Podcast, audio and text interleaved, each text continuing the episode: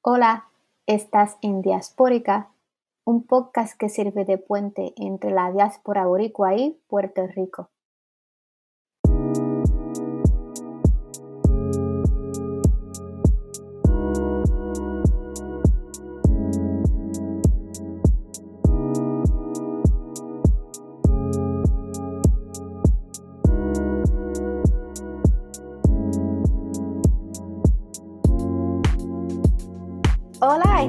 Diaspórica, un podcast que busca dar una voz política y servir de puente entre la diáspora y la comunidad puertorriqueña, los puertorriqueños y puertorriqueñas que viven en la isla. Eh, y en este podcast queremos continuar dialogando sobre el colonialismo, que fue nuestro tema en el primer podcast, y el efecto que tiene eh, en la comunidad puertorriqueña en Estados Unidos y en Puerto Rico. Y para eso continuamos dialogando con Genaro Abraham. ¿Cómo estás, Genaro? Todo bien, todo bien aquí.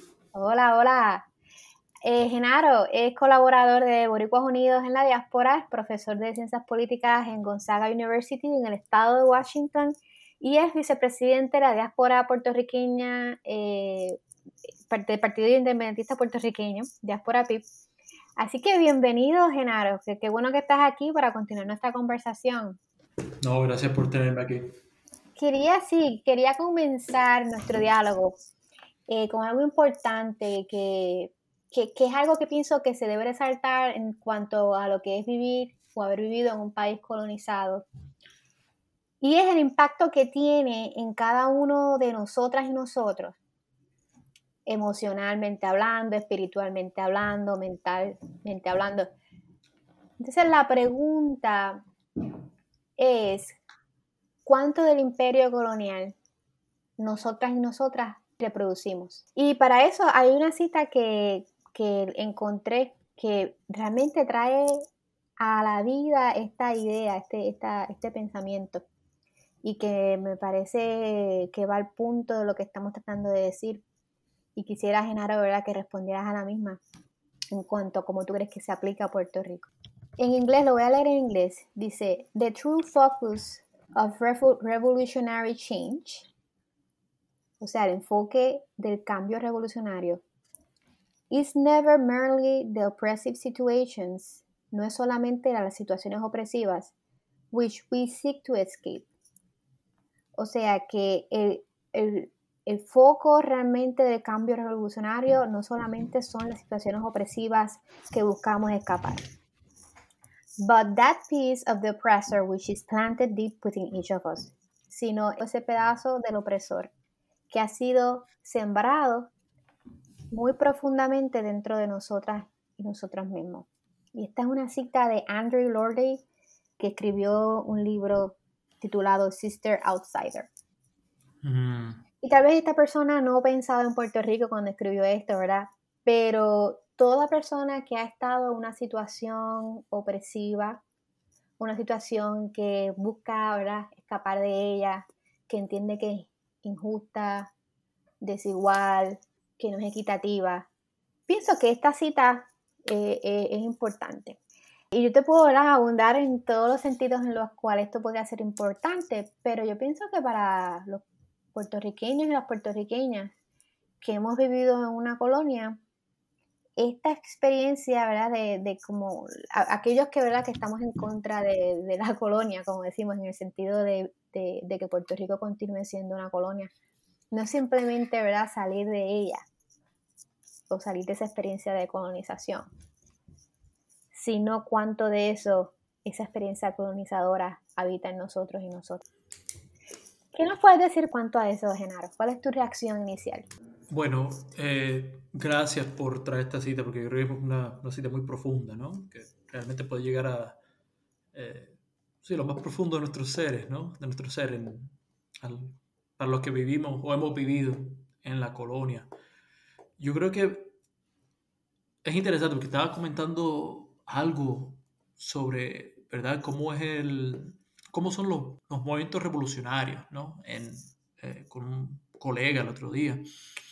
Y hablábamos de verdad de que como que muchas veces se piensa que las revoluciones son, son cosas que, que simplemente eh, nacen de nuestras ganas de simplemente cambiar todo, de, imaginarnos otro mundo, de, de aplastar eh, toda situación opresiva, pero ciertamente todo eh, revolucionario lleva en sí, de alguna forma u otra, el bagaje del pasado.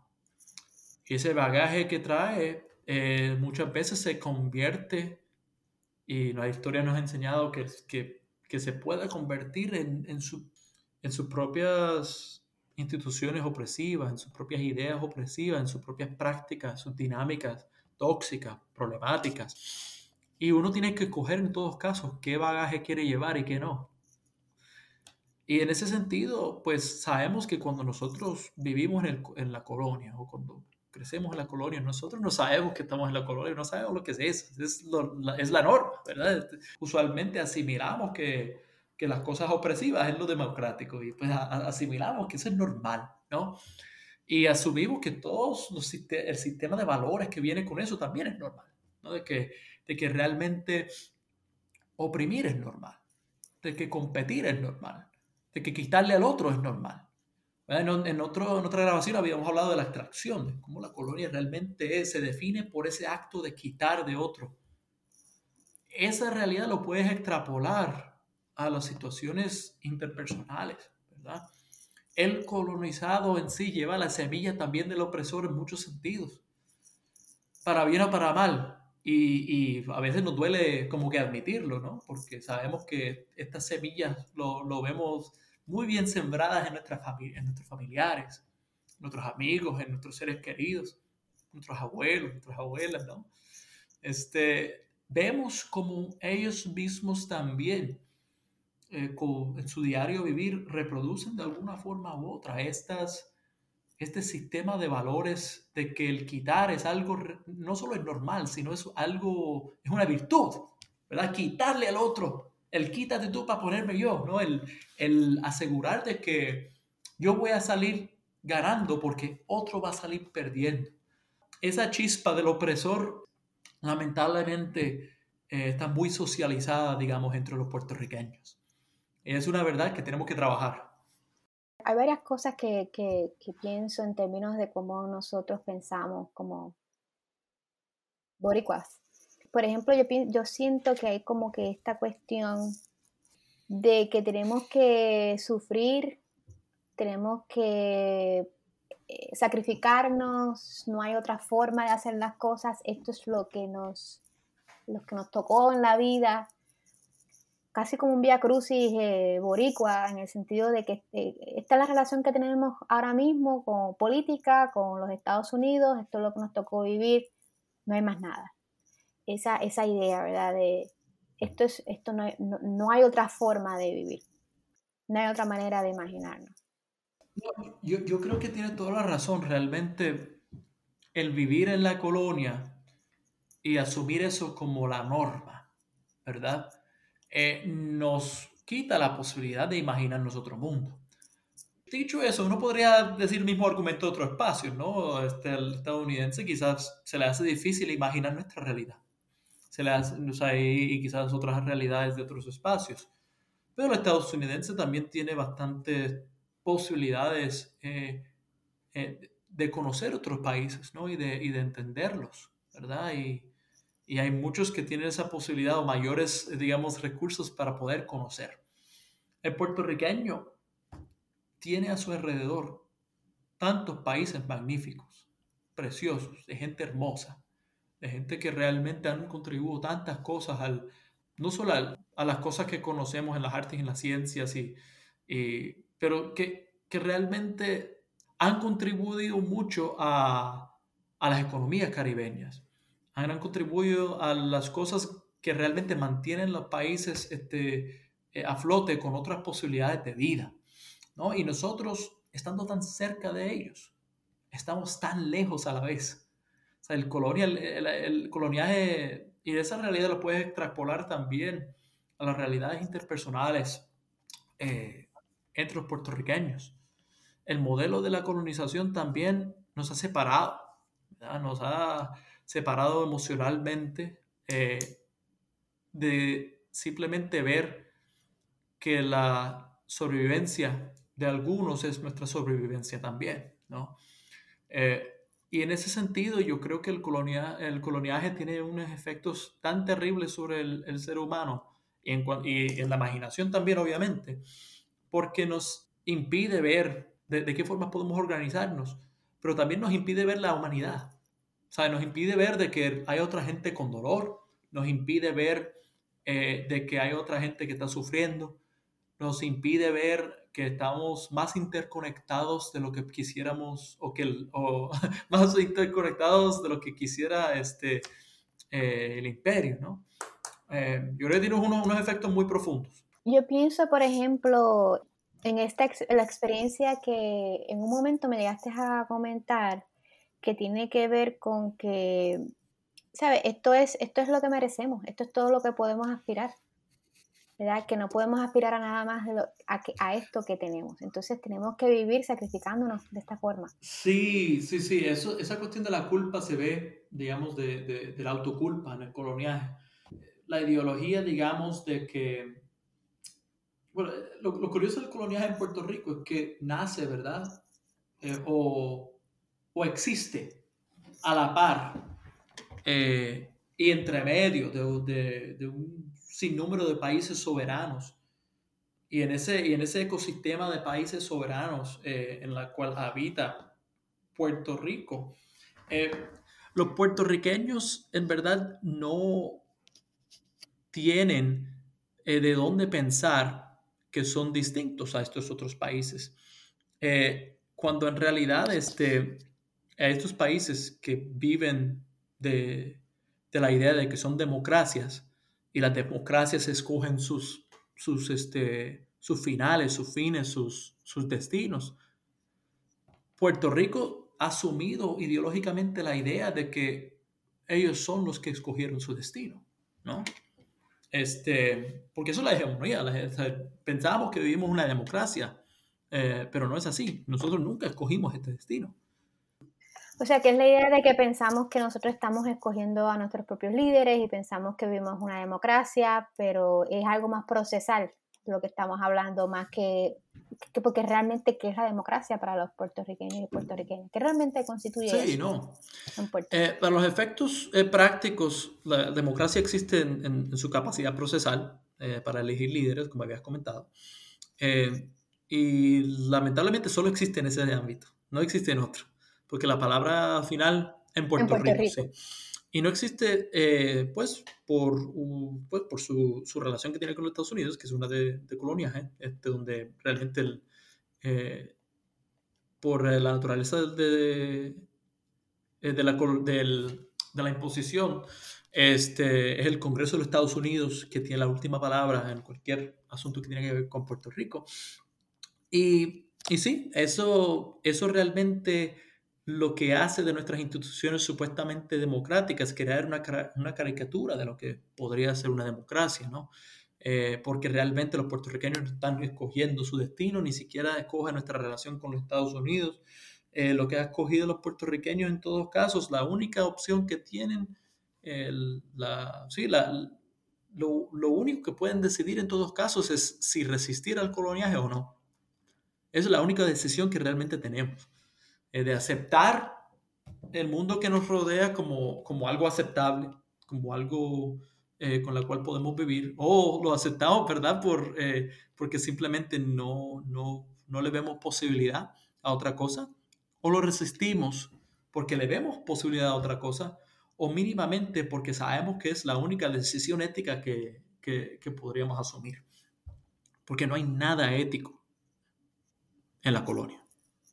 Bueno, eh, algunas personas asemejan o, hacen un paralelo, una semejanza entre lo que es vivir bajo el coloniaje y lo que es vivir bajo el abuso. Sí. Yo como que trabajo como psicoterapeuta puedo enumerar las diferentes maneras en que la relación de Estados Unidos con Puerto Rico se asemeja a la relación opresiva en las relaciones de pareja, donde se utilizan mecanismos para que la persona crea que no puede sobrevivir por sí misma, eh, la idea de que si eh, abandonas la relación, nadie te va a querer, no vas a poder prosperar, vas a quedarte sola o solo, eh, vas a quedarte sin apoyo.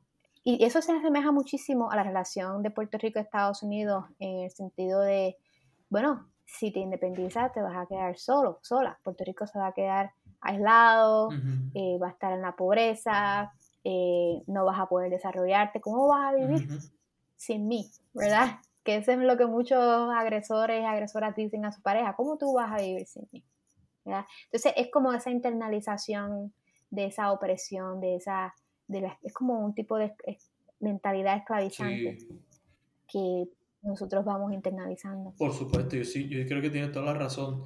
Es más, el, el Franz Fanon en, su, sus libros canónicos como este, Los Condenados de la Tierra, habla un poco de, de, esos, digamos, de esas situaciones psicosociales, ¿no? Donde realmente hay una, hay unas mentalidades, ¿verdad? Y unos, eh, sí, unos, unos complejos que asumen los pueblos enteros que están bajo este, el abuso del coloniaje, ¿no? Y que llega al punto donde uno realmente tiene que aprender a, o tiene que aprender a desaprender, ¿no? Estas, estos abusos, porque si no lo desaprendes, lo terminas reproduciendo, ¿no? Lo terminas reproduciendo con tu cría, con, con, tu, con, con todas las situaciones en la, cual, eh, en la cual te encuentras. Y una de las formas que el puertorriqueño en todo caso reproduce ¿verdad? Esos sistemas de abuso. Es cuando abusa a su propio hermano. Es cuando entra a este, al, al ethos, digamos, de la competencia, el ethos de, de, querer quitarle las cosas a otro, de querer, digamos, este Farón lo describe de una forma muy, uh, muy vívida y quizás este, eh, Farón sí es muy duro con el colonizado, pero eh, de una forma este, es una descripción muy, muy acertada de que el, el colonizado sueña con ser el colonizador, ¿no? Que el colonizado sueña con dormir en la cama del colonizador o del, del, o, del slave driver, digamos, del, eh, y sueña acostarse con su mujer y sueña tener todas las cosas que tiene esa persona, hasta las cosas más, eh, eh, más tontas, se los imagina. Porque si eso es el sistema de valores que se impone, de esa misma forma, eh, eh, la única, lo único que le queda a uno es reproducirlo o resistirlo. ¿no? ¿Cómo, tú crees que nosotros en Puerto Rico lo reproducimos? Eso mismo, esa, esa, esa imagen que traes de Fanon sobre querer hacer esas mismas cosas que hace el colonizador. Pues yo creo que lo reproducimos de muchas formas. Lo reproducimos en nuestro diario vivir, lo reproducimos cuando, eh, cuando simplemente aceptamos, digamos, al, al bueno, eh, cuando aceptamos los feminicidios. Es un ejemplo perfecto. La idea de que se lo buscó. que más que eso es una violencia que también es, es, este, es reforzada por el coloniaje, ¿no? ¿Por qué se lo buscó? ¿qué, ¿Qué hizo existir? ¿Realmente estar en el sitio equivocado? ¿Su destino lo hizo equivocarse? ¿No? Como que no, es, es algo bien enfermo.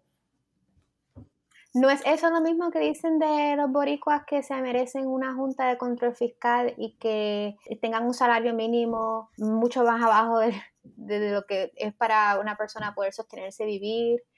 Tú, nosotros, los boricuas, nos hemos buscado que nos exploten de esta manera. Es, un, es algo bien similar. En efecto, en efecto, ah, yo creo que es algo, eh, una realidad que es, eh, muy comparable, ¿no? Em, y lo vemos, los mismos políticos lo repiten, la gente lo repite. Eh, bueno, y los políticos lo repiten porque es parte de la cultura política de la colonia. lamentablemente es algo que asume el colonizado para poder asimilar su situación es casi un mecanismo de defensa, ¿no? De que pues esto es la realidad, la tengo que manejar. No hay de otra, no hay nada justo en la colonia. Lo que sí hay son unos mecanismos para oprimir. Y yo tengo que aprovecharme de esos mecanismos porque si no, a mí me van a oprimir. ¿no? Eso es el ethos de todo esto.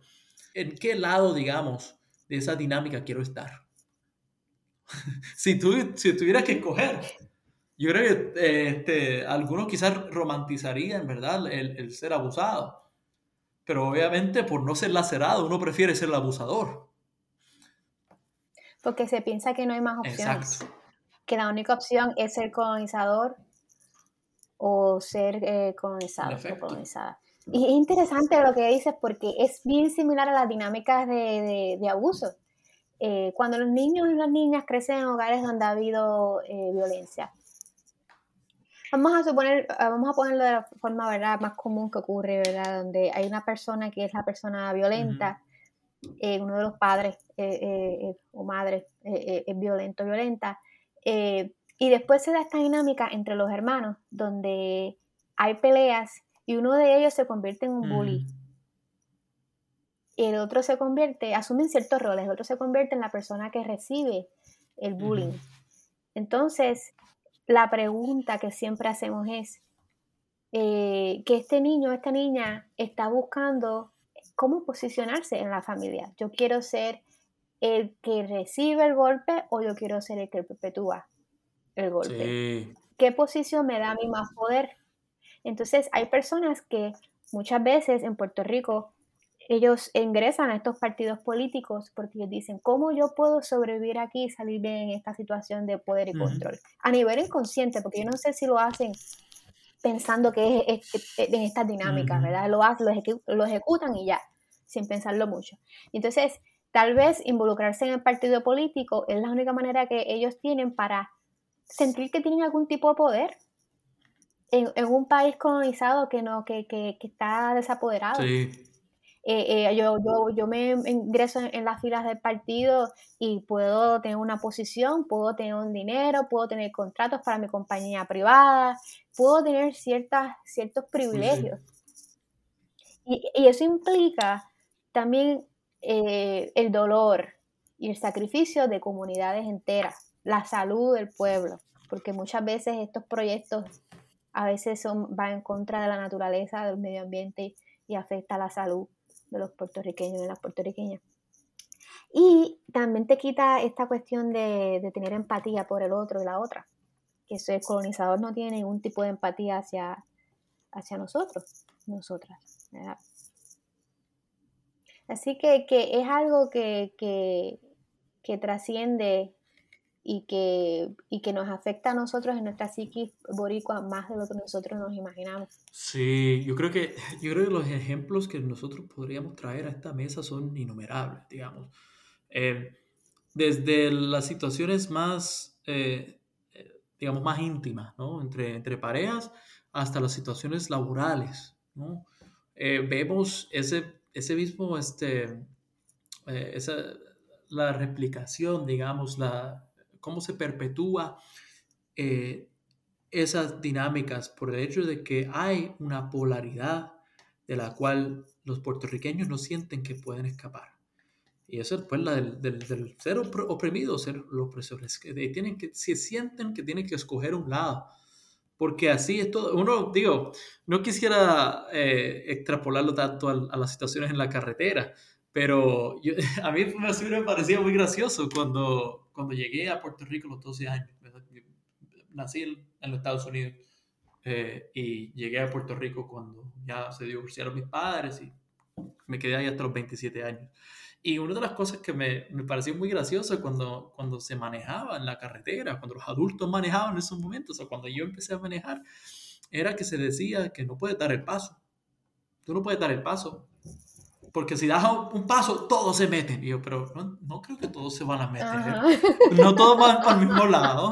Que es, como que ser, hay, hay, hay, estas actitudes, no puedes poner la señal. No puedes poner la señal porque no te dejan pasar. Y yo, como, en serio, ¿no? Uno creo que, digo, y uno puede ser cierto hasta cierto punto, ¿verdad? Porque uno reproduce estas dinámicas, pero pero yo no creo que siempre es así, ¿no? Eso no es natural necesariamente, eso es algo que nos, nos eh, eso viene de nuestro sistema de valores, ¿no? Eh, porque son, son las cosas, digamos, que culturales, eh, que, permiten que estas cosas se queden siempre latentes, ¿no? En cada situación social. No sé si ese es el mejor ejemplo, pero me parece tan gracioso y pero tan interesante a la vez que en las cosas más tontas se refleja esa misma dinámica. Y, cuando, cuando hablas de, que se refleja esa misma dinámica, ¿te refieres a dinámica de poder y control, dominación? Y de competencia, y de quítate tú para ponerme yo, el de simplemente desplazar al otro, que voy yo primero. Em, sí, o, la, sí, sí, que en cada situación humana en la colonia nosotros vemos eso, esas dinámicas, pues, eh, surgir de alguna forma u otra. Porque hay que entender algo también, de que estas dinámicas no son solamente opresor y oprimido, sino son opresor y oprimido dentro de, un sistema eh, económico que, que, promueve sitios como Estados Unidos, que es el capitalismo, ¿no? que, que tiene ciertos hitos. Independientemente de la, de la, postura que no podría tener en cuanto a eso, sabemos que la intersección con cual, de, de, de, una estructura colonial con cualquier cosa solo puede producir eh, cosas terribles. No hay, no hay nada bueno, ¿verdad? De ese tipo de, de, de valorización de la, de, la extracción. No hay nada bueno de valorar la opresión. O sea, no, nada bueno saldría de ahí, independientemente del modelo económico que se busca eh, eh, ejercer o, trabajar en ese espacio. Yo pienso que parte del problema es que, es que no lo vemos como opresión vemos nuestra relación con Estados Unidos como algo positivo. En Latinoamérica somos el único país que tiene esta relación única con los Estados Unidos, que nos da ese pasaporte americano y eh, eh, somos especiales, ¿verdad? Nos sentimos especiales, que pasa también en las relaciones cuando hay abuso, también se da esta, esta dinámica del, niño especial que se siente especial a base o de, esta relación de, control hacia ellos o hacia ella. Entonces, eh, por ejemplo, todos esos ejemplos que traíste de eh, cuando vas conduciendo en la carretera, todo esto, el puertorriqueño tal vez no, lo ve como, como, como esa acción eh, de perpetuar la colonia o la opresión o reproducir ciertas, ciertas dinámicas de abuso. Entonces yo pienso que parte del problema es esa falta de concienciación. Estamos tan metidos en eso cometidas que no podemos ver qué es lo que estamos haciendo. Es como hay personas que dicen, yo no me siento abusada, o yo no me siento ah, este, oprimida por los hombres, como algunas mujeres dicen, o yo no me siento oprimida por Estados Unidos, yo de hecho valoro esa relación. Y entonces terminamos reproduciendo ciertas dinámicas opresivas hacia los demás porque no podemos ver cómo estamos siendo oprimidos y cómo reproducimos eso nosotros. Por ejemplo, yo no creo que Jennifer González entienda cuán opresivo eh, fue el que el pueblo de Puerto Rico que estaba sufriendo luego del embate del huracán María se montara en el avión con Donald Trump y se tomara un selfie. Sí, más tonta. o sea, yo creo que ella, ella no tiene ese, esa, esa capacidad esa, esa introspección para poder mirar cómo ella misma está perpetuando esta opresión sobre los puertorriqueños y puertorriqueñas. Y yo creo que incluso puede haber algo de conciencia, porque yo no creo que los élites que, que, manejan estos sistemas y, y, que también logran llegar a estos espacios, eh, yo no creo que ellos sean libres de culpa. Yo creo que muchas veces son muy inteligentes, muy astutos y, y de la misma forma reproducen esto porque saben que esto es la norma y esto le va a dar lo que quieren y necesitan. Quizás ella sí lo ve, porque ella yo no creo que sea ninguna boba. ella, ella sí es una persona que, que, que es estudiada, es una, una persona que, que, sabe manejar el discurso, una persona que, que está muy socializada también en, en, en, los, en, los, en la valorización de estas cosas, ¿no? Eh, pero sí, quizás no, quizás no lo sabe. a todas estas... En la ella está socializada en la valorización del privilegio. Sí, y de lo que es el privilegio. Y entonces, eh, eso que tú me estabas hablando de Fanon y cómo habla sobre el colonizado y cómo sueña dormir en la cama. Con Yo lo que pensé fue en esa imagen de Jennifer González, porque se monta literalmente en el avión con Donald Trump, se siente tan orgullosa de estar ahí. Y mientras nosotros los que observamos lo que es el colonial y lo estudiamos, estamos mirándola con una cara de horror. Incluso aquellos que no estudian el colonialismo, que tienen ese sentido, esa semillita ahí plantada o sembrada, de que, oh, esto como que no estuvo bien, de que hay un país completo sufriendo por el huracán María y tomando un selfie. Con Donald Trump, un hombre que ha hablado cosas horribles sobre los puertorriqueños y puertorriqueños. Incluso minimizó la cantidad de muertes y, la destrucción del huracán María.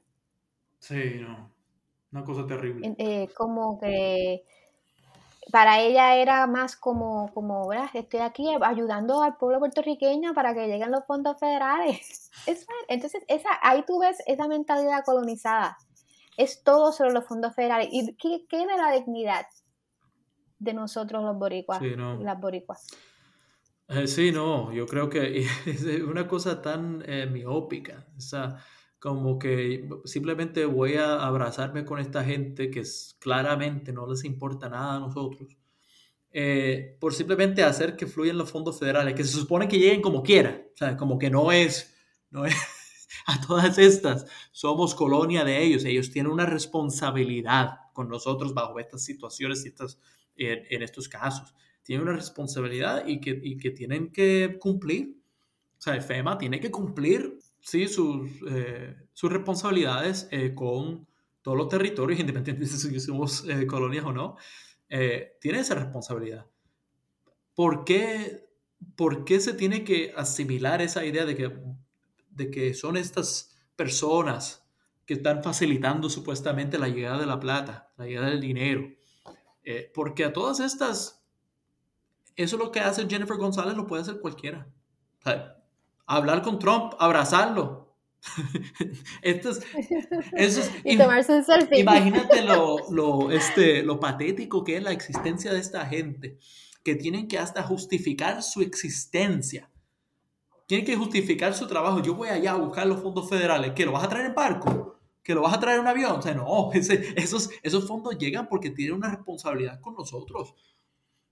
Aquí la colonia queda intacta como es, independientemente de quién está ahí. Independientemente de quién está ahí. La cosa es que muchas veces estos élites lo saben y saben que simplemente tienen que aceptar estas realidades y estas situaciones de abuso para ellos llegar a esos espacios. Porque sí, es su sobrevivencia. ¿No te parece interesante que la posición de Jennifer González o de la comisionada residente es estar en esa posición subyugada? Mm en esa relación de poder y aceptar esa posición de subyugación, de ir a rogar, ir a pedir o a rogar. Eh, ¿En qué posición nos pone a, los puertorriqueños y a las puertorriqueñas? Es una posición bastante humillante. A la misma vez, en aquel momento lo que se estaba dando era que Donald Trump estaba reteniendo los fondos federales. Ah, es muy cierto. Estaba haciendo ciertas este, amenazas. Entonces era ella jugando ese error, ese, ese juego, jugando el juego eh, como que como decimos en términos boricuas, lambiendo, sí. estamos lambiendo para que suelte el billete porque los boricuas los necesitamos, ella lo necesita para su reelección. Entonces, esa es la relación que tenemos. Tenemos que ir allá a lamber ojo cuando un fascista se trepa al poder. Sí. ¿Qué va a hacer entonces de Puerto Rico en ese sentido, verdad? Eh, cuando venga otro fascista y asuma ese poder. No, y que realmente habla, habla volúmenes, digamos, de, de, cómo el proyecto de los Estados Unidos realmente no es el proyecto para nosotros. si, nosotros, si, si, nuestro, si, si, si a los Estados Unidos y sus, los poderes que lo controlan están totalmente tranquilos con lo que pasaba, pasó durante el huracán María y Irma, y están totalmente tranquilos con con la relación que permitió que eso pasara. Más allá de, si, Trump lo aguantaron otro, eh, aguantaron los fondos o no. Eh, si están bien con eso, eso es realmente el país que, a la cual aspiramos.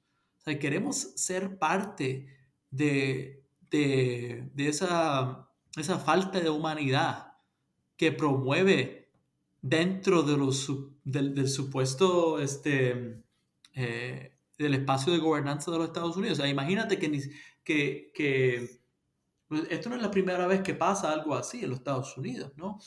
Tenemos los ejemplos como eh, Katrina, que todavía se considera uno de los peores este, desastres eh, em, naturales, pero a la vez de los desastres de, em, eh, de mal manejo de fondos en la historia de los Estados Unidos.